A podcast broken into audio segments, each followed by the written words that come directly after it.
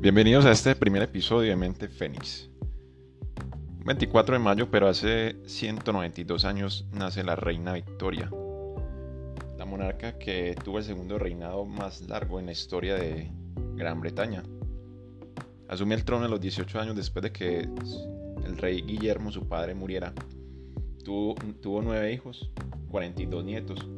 Se casó con el príncipe Alberto de Sajonia quien era su primo y con quien, con estaba comprometida desde que eran pequeños.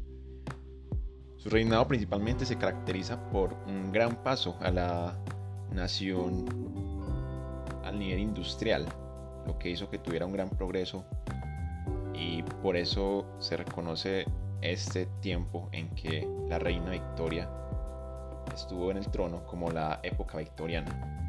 24 de mayo, pero del año 1822, hace 199 años, se dio la batalla de Pichincha, que permitió la independencia de lo que se conoce hoy como el territorio ecuatoriano. Liderada por Antonio José Sucre Alcalá, un líder independentista venezolano. Este prócer de la independencia se convirtió en el, lugar, en el lugarteniente de Simón Bolívar al sur, por lo que ayudó a que se diera esta batalla y se lograra con gran éxito eh, liberarse de los españoles en este territorio. Por lo tanto, queda su nombre como uno de los, de los personajes más importantes en la historia de, de la independencia latinoamericana. 24 de mayo, pero de 1833, hace 138 años, se inaugura el puente de Brooklyn, el puente colgante que atraviesa East River desde Brooklyn hasta Manhattan, la ciudad de Nueva York.